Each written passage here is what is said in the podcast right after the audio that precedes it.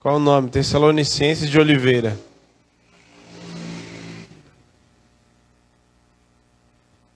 Amém?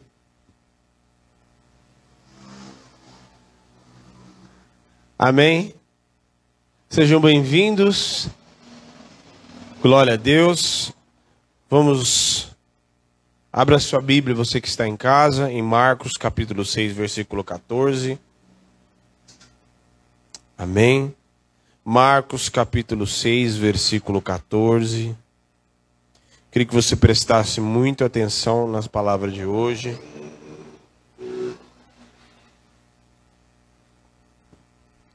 Marcos 6, 14.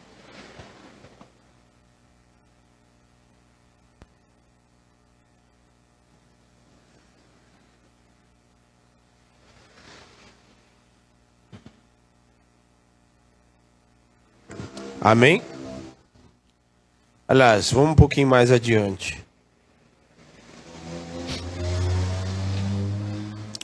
O 15. Hum. Não, a partir do 14 mesmo. Chegou isto aos ouvidos do rei Herodes. O que, que chegou? Os acontecimentos de Jesus que, que Jesus estava fazendo as curas, os milagres, os sinais e prodígios. Chegou isto aos ouvidos do rei Herodes, porque o nome de Jesus já se tornara notório. Alguns diziam: João Batista ressuscitou dentre os mortos, e por isso nele operam forças miraculosas. Outros diziam: É Elias, ainda outros. É profeta, como um dos profetas. E Herodes, porém, ouvindo isso, disse: É João, a quem eu mandei decapitar, que ressurgiu. Porque o mesmo Herodes, por causa de Herodias, mulher de seu irmão Filipe, porquanto Herodes se casara com ela, mandara prender a João e atá-lo no cárcere. Pois João lhe dizia: Não é-te é lícito possuir a mulher do teu irmão. E Herodias o odiava, querendo matá-lo, e não podia, porque Herodes temia João, sabendo que era homem justo e santo e o ficava perplexo, escutando de boa mente. Chegando um dia favorável, Herodes, no seu aniversário natalício, deram um banquete aos seus dignatários, aos oficiais militares e aos principais da Galiléia. Entrou a filha de Herodias dançando, agradou Herodes aos seus e aos que seus convivas. Então disse o rei à jovem: Pede-me o que queres, quiseres, e eu te darei. E jurou-lhe: Se pedires mesmo que seja metade do meu reino, eu te darei. Saindo ela, perguntou à sua mãe: Que pedirei? Esta respondeu: A cabeça de João Batista. No mesmo instante, voltando apressadamente para junto do rei, disse: Quero que sem demora me des num prato a cabeça de João Batista. Entristeceu-se profundamente o rei, mas por causa do juramento do que estavam com ele à mesa, não lhe quis negar. Enviando logo o executor, mandou que lhe trouxesse a cabeça de João. E ele foi e decapitou no cárcere, e trazendo a cabeça num prato, a entregou a jovem a esta, por sua vez, e a sua mãe. E os discípulos de João logo lhe souberam disto, vieram, levaram-lhe o corpo e o depositaram no túmulo. Até aí. Senhor, em nome de Jesus, nesses breves momentos, fala conosco através de tua palavra. Fala conosco, Senhor, pois nós desejamos ouvir a voz do teu Espírito.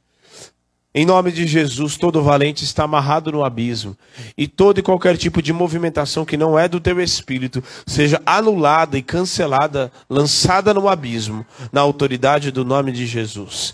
A mim, Senhor, cumpre falar a tua palavra, somente a tua palavra, que de mim saia e flua o teu espírito somente, em nome de Jesus. E a ti daremos honra, glória e louvor. Amém. Amém. Glória a Deus, pode se assentar.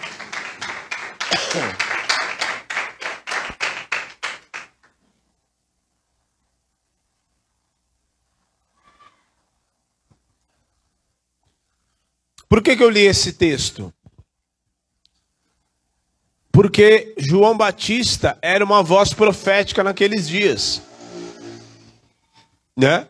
João Batista pregava nos desertos, profetizava e falava a respeito do arrependimento.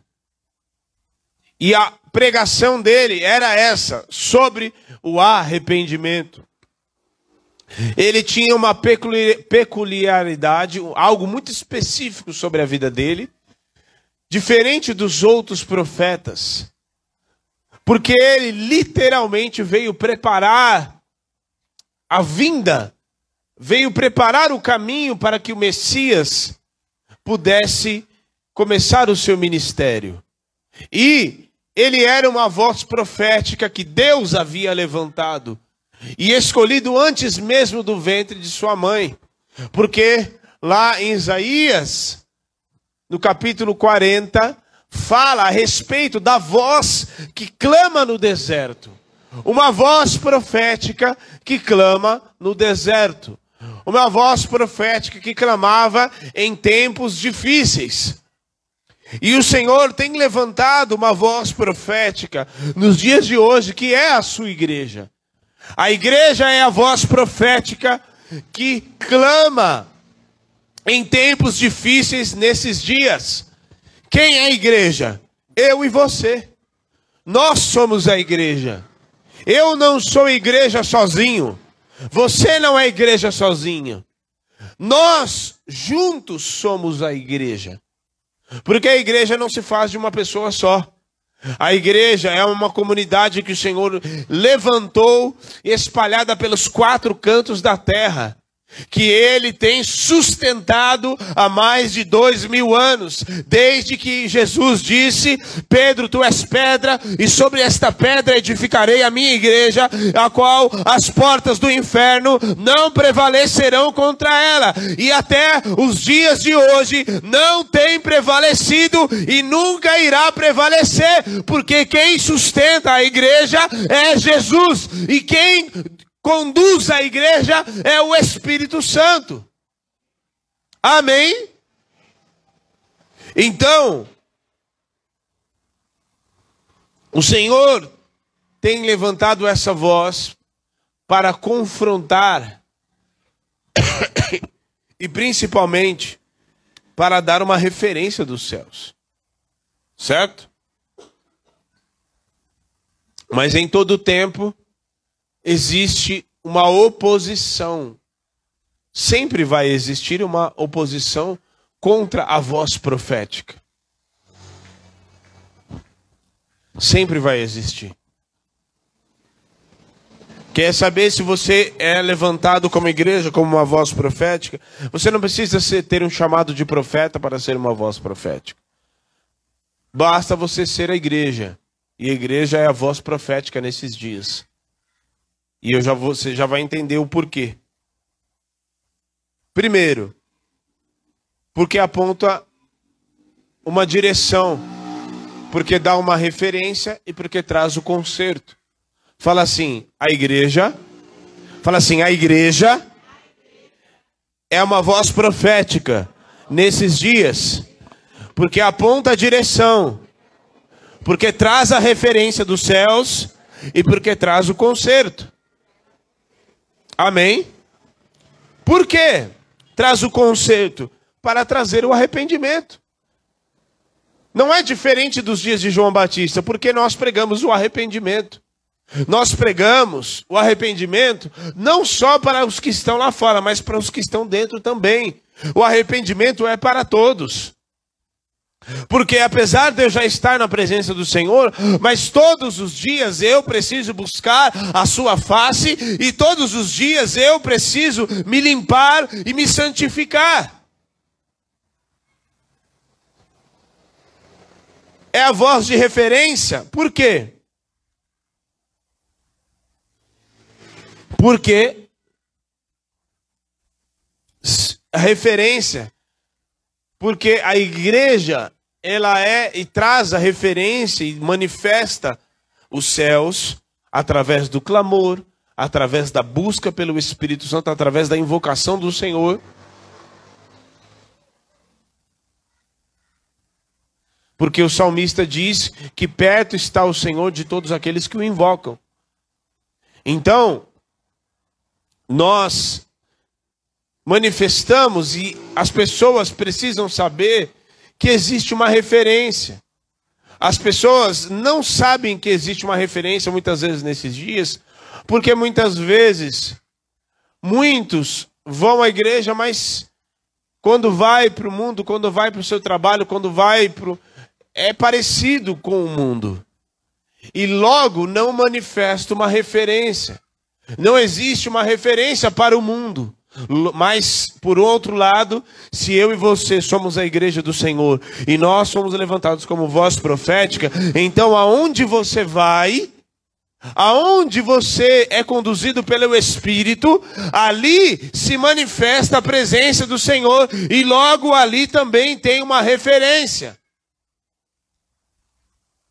Era nítida a referência de Jesus dos fariseus.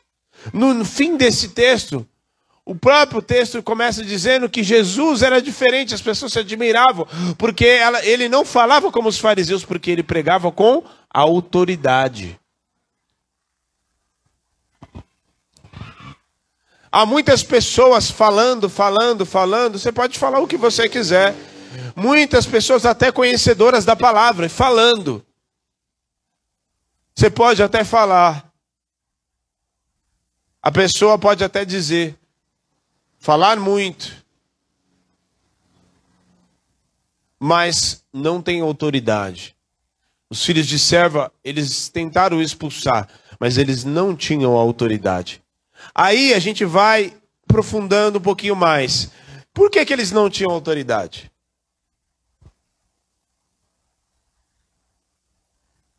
Porque eles não eram reconhecidos no mundo espiritual, correto? Porque os demônios falam, vocês quem são? Eles, eles citam o nome de Paulo e o nome de Jesus, mas eles perguntam, e vocês quem são? Nem os demônios. Por que, que eles não conheciam? Por que, que eles não, o mundo espiritual não os reconhecia? Porque eles não tinham intimidade com o Senhor, não tinham relacionamento com Deus. Logo, não tem autoridade. Por isso, há muitas pessoas que falam, pode falar, conhecedoras da palavra e tal, teólogos e tudo mais. E uma frase muito interessante que eu tenho ouvido esses dias é: estudar sobre Deus é o que sobra para quem não vive com Ele. Você pode estudar. Você pode estudar, buscar o estudo da palavra se aprofundar nas escrituras. Pode, é lícito. Aliás, você deve. Mas que você não fique só no estudo. Tá entendendo? Que você não fique só no estudo. Porque senão você vai ser alguém que apenas conhece, mas que está vazio. Alguém que conhece, mas que não vive com ele. E o que vai sobrar é apenas aquilo que você conhece. Porque você não vive com ele.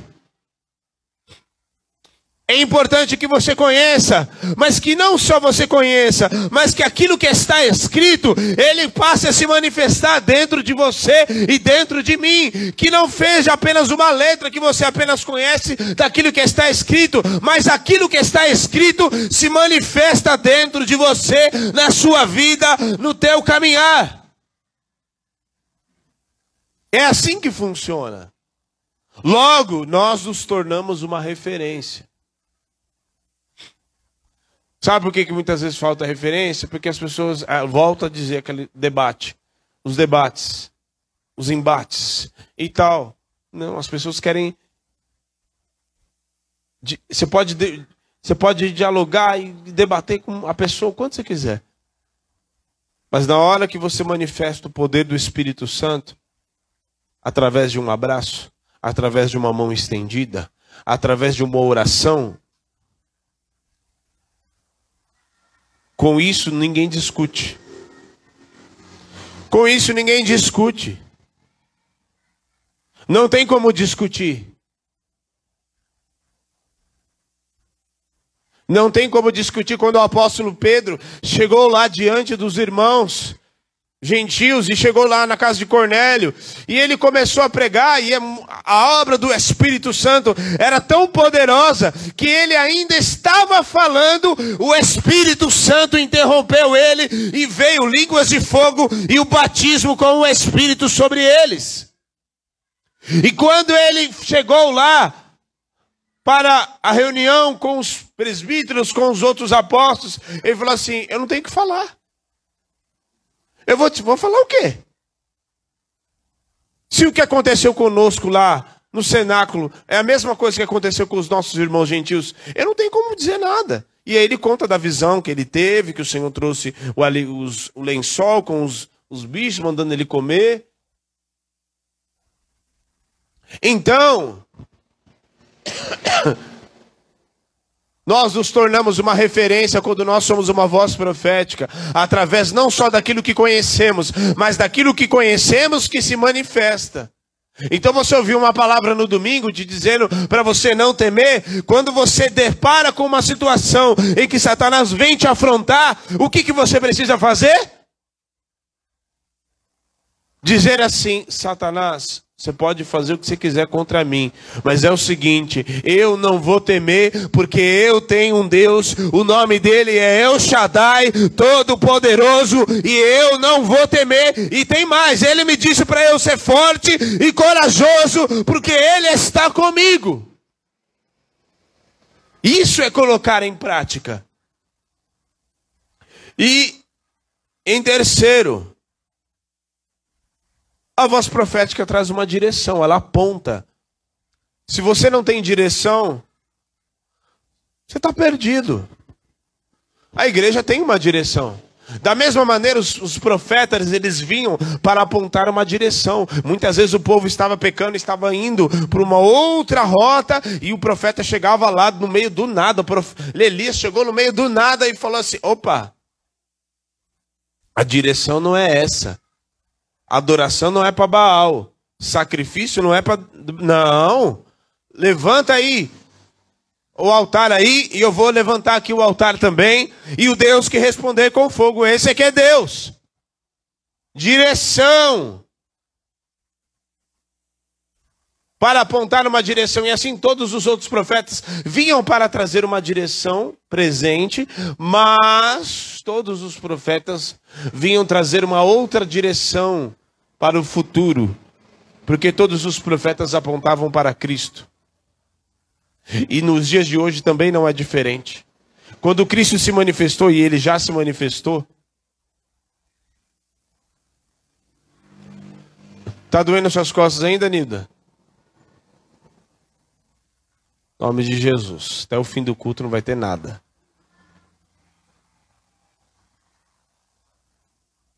Os profetas apontavam para Cristo. Quando Cristo se manifestou e ele fundou e ele levantou e deu autoridade para a sua igreja, nos dias de hoje também não é diferente. Porque a igreja continua com a voz profética que é conduzida pelo Espírito Santo, apontando para Cristo novamente. Apontando e dizendo: Ele voltará. Se arrependam, porque Ele voltará. Em breve ele está voltando. Em breve ele vai vir buscar a sua igreja. A voz profética está apontando para o Cristo vivo, que ele voltará para buscar a sua igreja, para que aqueles que estão lá fora e aqueles que estão aqui dentro também possam buscar o arrependimento e a santificação todos os dias.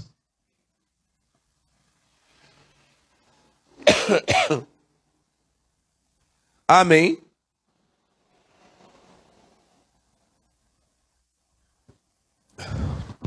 Então,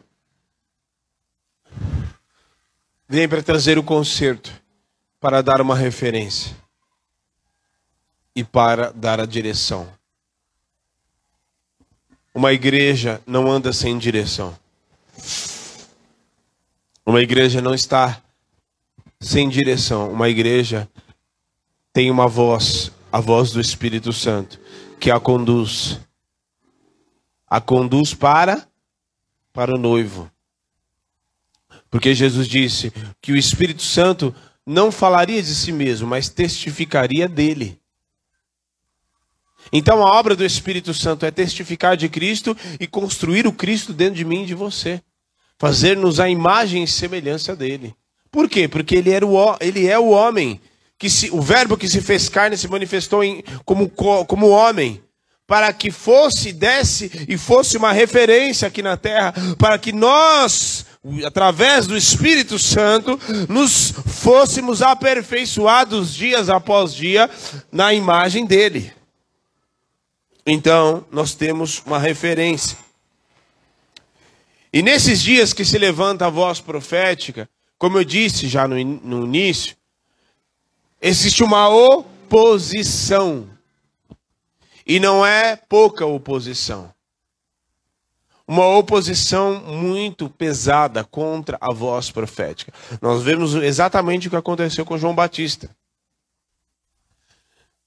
que ele era uma voz profética naqueles dias, mas quando Herodias fez o que fez e ela tinha raiva dele, quando ela foi e cortou a cabeça dele e mandou matar ele, o plano dele, a obra que ele, a missão e o chamado que ele havia sido chamado para cumprir, já havia sido cumprido. Porque agora o Cristo já havia se manifestado e já estava fazendo os milagres, sinais, prodígios e maravilhas. Mas eu quero que você preste atenção na, naquilo que se levanta contra a voz profética. Primeira coisa.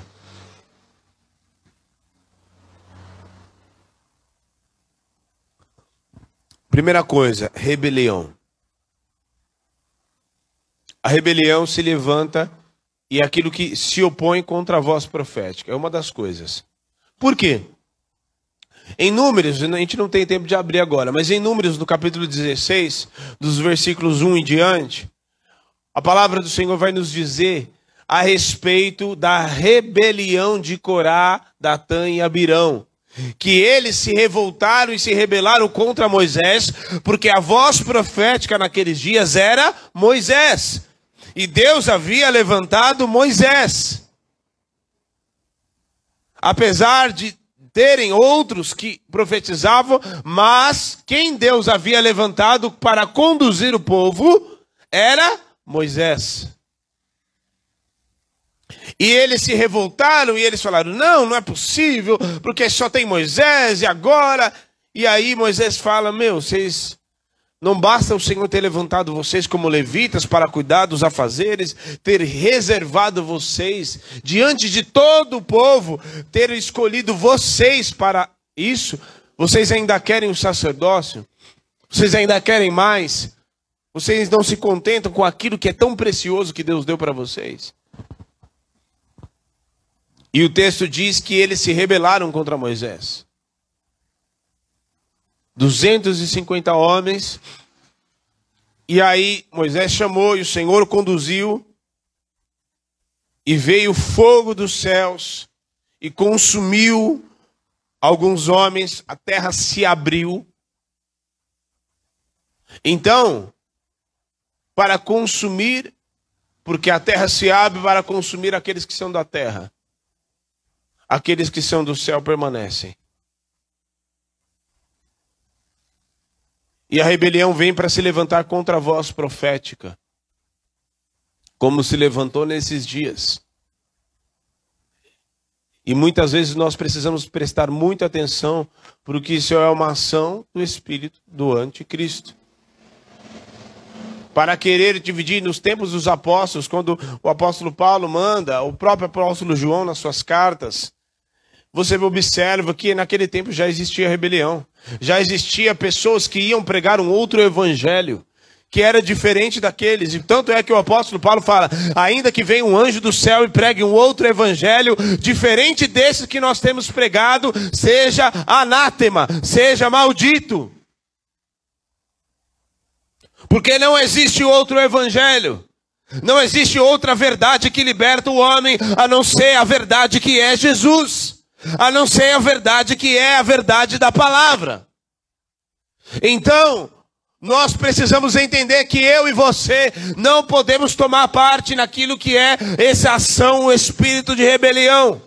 Como eles foram consumidos e o fim deles foram exatamente esse. Algum ou a família de Coré e tudo que ele tinha foi consumido pela terra e os outros foram queimados, consumidos pelo fogo.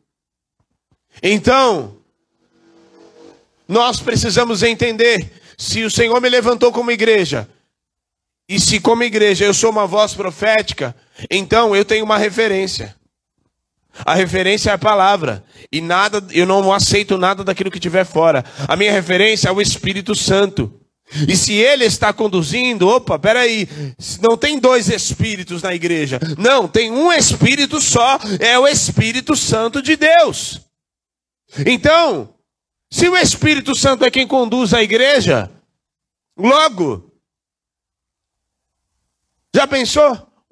Tô, a gente está aqui pregando, aí o irmão levanta ali e começa a profetizar, o outro levanta e começa a profetizar. Quem, deu, quem dá os dons é o Espírito, certo?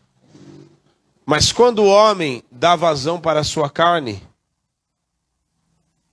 para se rebelar, logo não é mais o Espírito que está o conduzindo, então nós precisamos prestar bastante atenção nisso e ter discernimento.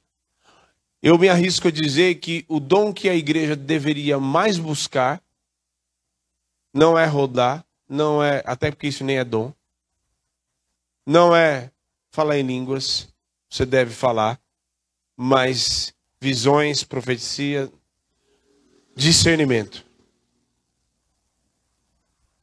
Discernimento.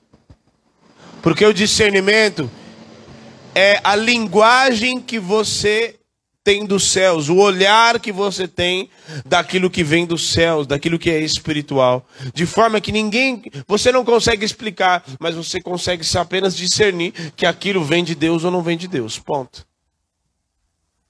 Você chega no ambiente, ninguém está dizendo nada, o ambiente está tudo bonitinho, mas você sente no teu interior que aquilo não está bom que tem alguma coisa ali que não está batendo.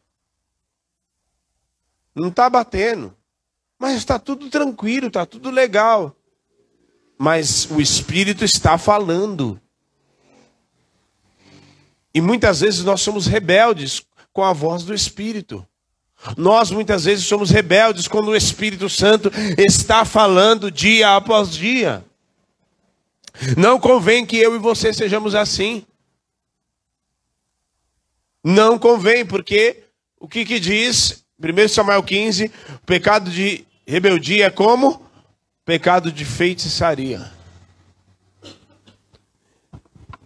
Uma outra oposição contra a voz profética é a insistência na depravação moral, a insistência no pecado. Porque nos dias de Jeremias, ele começou a profetizar para o povo para o arrependimento, sim ou não? Sim. Ele começou a profetizar para que o povo se arrependesse. E se o povo se arrependesse, o que, que ia acontecer? Se voltasse para o Senhor, não existiria cativeiro babilônico, correto? Maravilha. Se arrependeu, o Senhor prosperar, abençoar, glória a Deus. Mas o povo insistiu nas suas práticas imorais, nas suas, nas suas abominações, nas suas idolatrias, prostituições. Eles insistiram. E todas as vezes o Senhor ia lá e mandava Jeremias, profetiza, fala para eles que eu vou levar eles lá para o cativeiro, que eu vou acabar com essa terra, que eu vou desolar essa terra, mas se eles se arrependerem, eu me voltarei para eles. E aí, não, manda esse, o que, que esse profeta está fazendo aqui, gente? Eu estou vendo uma voz chata falando no meu ouvido. Manda ele para fora aqui, daqui, desse palácio a ponto de chegarem ele e quererem lançar ele no penhasco. Ele falou assim: tudo bem, vocês podem até me lançar aqui, mas vai ter sangue inocente na mão de vocês. Aí eles, é, pensando bem, aí eles voltaram e recuaram. Até que chegou o momento, e aquilo era uma oposição, porque de todos os profetas que estavam ali, só Jeremias profetizava aquilo que vinha de Deus. Os outros profetas eram profetas compráveis. E aí que está o grande problema. Porque nós não podemos negociar com o pecado, não podemos brincar com o pecado. E eu falei lá na segunda-feira, quando eu preguei lá na outra igreja, que as pessoas acham, ah, eu não estou roubando, não estou matando e não estou prostituindo, então está tudo bem. Mas e os pecados velados que está no interior de cada um? Que muitas vezes a gente vai mantendo ali, vai brincando, mantendo, dando alimento, brincando como se fosse um animal de estimação. Nós precisamos nos atentar. Porque se a insistência do pecado deles era exatamente a oposição contra a voz profética de Jeremias naqueles dias. Até que eles foram para o cativeiro. Até que não teve mais jeito. A ponto do Senhor lançar o juízo, falou: eles vão para o cativeiro. E aí ele falou assim, e falou para Jeremias: não me clame mais para esse povo. Não, não ore mais por esse povo diante de mim. Não quero, ainda que venha Daniel, Moisés, Samuel aqui e ore, eu não vou ouvir. Eu não vou interferir. Então, eu preciso entender que se o Senhor me chamou como voz profética, que se o Senhor me chamou para pregar o Evangelho, até mesmo com a minha própria vida. Porque há quem pregue a palavra muitas vezes de boca fechada, com o seu testemunho de vida. E o Espírito está trabalhando e a gente não sabe, nem eu e você sabemos, mas existem pessoas que nos observam. Existem pessoas que te observam e você não está, não, não sabe. Pessoas que você não dá nada, mas elas estão te observando e observando o teu testemunho. Então, e elas observando o teu testemunho, elas vão ter uma boa referência ou uma má referência que elas têm uma excelente referência em nome de Jesus. Por mais que eu e você estejamos sendo aperfeiçoados, como o apóstolo Paulo diz, não julgo haver alcançado a perfeição, mas prossigo para o alvo. Assim estamos eu e você, prosseguindo para o alvo. Mas quando onde você for, aonde você for trabalhar, no meio de onde você estiver, ali você é uma referência. E ali, ainda que o mundo esteja em depravação total, ainda que o mundo esteja esteja na depravação total e moral do pecado, se afundando cada vez mais na maldade, eu e você nos levantaremos como igreja, como voz profética nesses dias, para ser uma referência para esta geração em nome de Jesus. E último, Jezabel.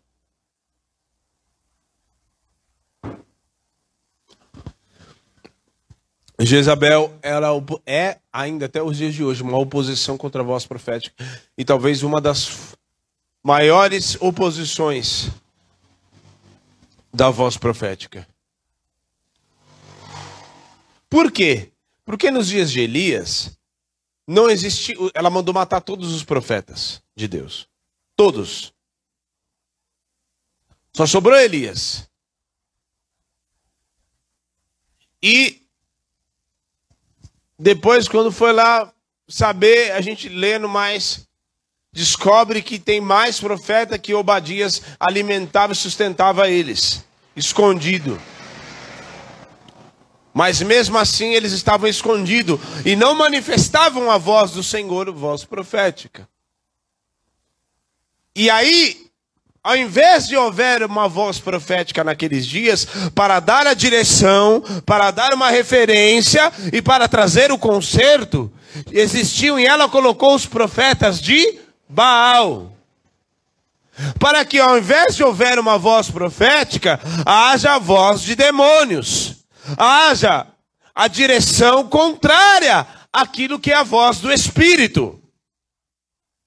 E é a mesma coisa nos dias de hoje é completamente contrário. Completamente contrário. Pode perceber, a voz, A ação de Jezabel sempre se levanta para derrubar a autoridade espiritual. Contra aqueles que o Senhor levantou como autoridade como aqueles que tem o Senhor levantado. Estou falando só do pastor, não. Tem pessoas, todos nós aqui, tem pessoas que o Senhor levantou como uma voz profética em muitos lugares. Que o Senhor levantou nos ministérios que aqui tem na, na igreja. Vitória, por exemplo, é uma voz profética no meio das crianças. É uma voz profética. Então, nós precisamos entender que a ação de Jezabel é muito sutil. E ela se levanta através da sedução, através das manipulações, através das fascinações, encantamentos, para querer calar a voz profética. Porque o que ela fez com João Batista cortou a cabeça de João Batista para que não houvesse mais voz profética, mas uma outra voz superior já havia se levantado, a voz do Yeshua Hamashia, a voz do Cristo, do ungido de Deus. E quando ele foi aos céus, ele entregou a sua autoridade, entregou a autoridade para a igreja, para que a igreja continuasse, porque ele disse: Em meu nome, vocês farão as obras que eu fiz e maiores ainda. O que, que ele quis dizer? Eu quero que vocês deem continuidade naquilo que eu comecei. Eu quero que vocês deem continuidade naquilo que eu fiz nesta terra. Porque eu vim aqui para trazer um impacto, para salvar e para buscar aquilo que se havia perdido. E vocês continuam, através do poder do Espírito Santo, com a voz profética nesses dias, para destruir e desfazer as obras do diabo. E nenhuma ação de Jezabel vai poder calar a voz da igreja, em nome de Jesus. Amém? Vamos nos colocar de pé.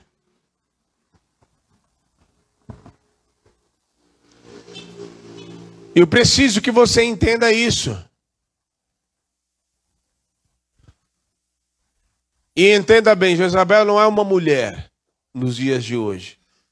É um espírito maligno que se levanta contra a igreja. É demônio. E em muitos momentos, já se prepare eu estou falando para você se preparar, porque muitas vezes essa ação maligna vai se manifestar aqui. Aqui, no meio da igreja. Vai querer calar a voz profética. E você precisa andar no espírito. Você precisa se encher do espírito. Porque se humilhar diante da presença do Senhor. Porque o que mais Jezabel quer fazer é exaltar o ego do homem e dizer: Olha, você fez, olha as pessoas que você curou, olha as pessoas que você salvou, olha as pessoas que você, olha isso, olha você, você, você, você nada. Quem faz é o Espírito Santo. Ele nos usa pela, por sua graça e misericórdia. Então, se você não tiver um ego tratado, se você não tiver em humilhação diante da presença do Senhor, esse espírito encontra ocasião dentro de você, sim. Nossa, pastor. Simples. Ande na presença do Senhor. Não dê invasão, nem, nem, ele nem encontra invasão nem em você e nem perto de você. Porque quando se manifestar perto de você, sabe que você tem, autoridade, você tem a autoridade para repreender e dizer: para trás de mim, Satanás. Para trás de mim eu não tenho parte com o espírito maligno. Eu tenho parte com o Cordeiro de Deus que me salvou e que me lavou com o seu sangue. Amém? Eu quero que você olhe assim comigo, Senhor. Em nome de Jesus, eu declaro que eu sou uma voz profética nesses dias. Eu não tenho parte com o espírito de Jezabel em nome de Jesus. Mas eu tenho parte E a minha parte é com o Senhor que fez os céus e a terra, Jesus Cristo, o Verbo que se fez carne, em nome de Jesus. E eu não tenho parte com rebelião, com pecado, com Jezabel, em nome de Jesus, mas eu sou uma voz profética nesses dias, em nome de Jesus, para curar e para libertar, em nome de Jesus. Amém. Começa a usar essa voz profética que o Senhor te deu. Em nome de Jesus, comece a profetizar neste bairro. Aqui, ó. Se você tem situações dentro da sua casa, comece a profetizar e se levante como uma voz profética, não só com aquilo que você profere, com aquilo que é a tua boca, mas com as tuas atitudes também. Em nome de Jesus. Em nome de Jesus. Senhor, nós oramos neste lugar e declaramos que o mesmo Espírito que ressuscitou Jesus dentre os mortos, ele se faz presente neste lugar e ele conduz a igreja. Jesus é o Senhor da igreja, é o cabeça da igreja, e o Espírito Santo é quem conduz a igreja.